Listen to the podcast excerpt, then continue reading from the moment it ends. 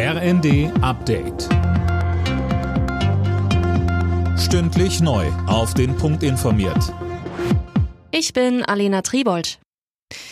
Nach dem Bodenpersonal versuchen nun auch die Piloten der Lufthansa höhere Gehälter durchzusetzen. Seit Mitternacht haben sie die Arbeit niedergelegt für 24 Stunden. Sönke Rölling. Insgesamt sind fast 800 Verbindungen gestrichen worden. Betroffen davon sind rund 130.000 Passagiere, vor allem an den Drehkreuzen München und Frankfurt. Vereinzelt wurden aber auch schon gestern Flüge gestrichen.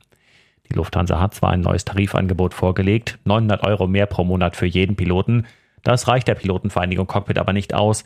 Sie fordert für dieses Jahr 5,5 Prozent mehr Geld und anschließend einen automatischen Inflationsausgleich.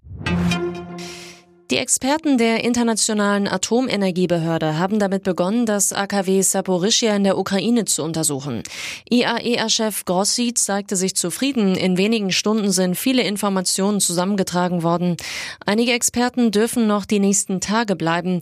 Die Behörde will allerdings eine dauerhafte Präsenz. Das AKW ist unter russischer Kontrolle, wird immer wieder beschossen. Moskau und Kiew machen sich gegenseitig für die Angriffe verantwortlich.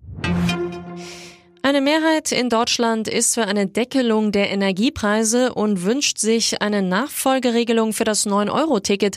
Das hat eine Umfrage für den ARD Deutschland-Trend ergeben. Max Linden.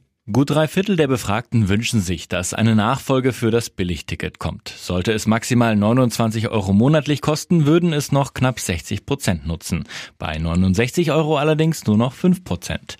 Einen möglichen Preisdeckel für einen Grundbedarf an Strom und Gas begrüßen 75 Prozent der Befragten. Auch andere Entlastungsmöglichkeiten wie Einmalzahlungen, höheres Wohngeld oder die Ausweitung der Pendlerpauschale finden viel Zustimmung.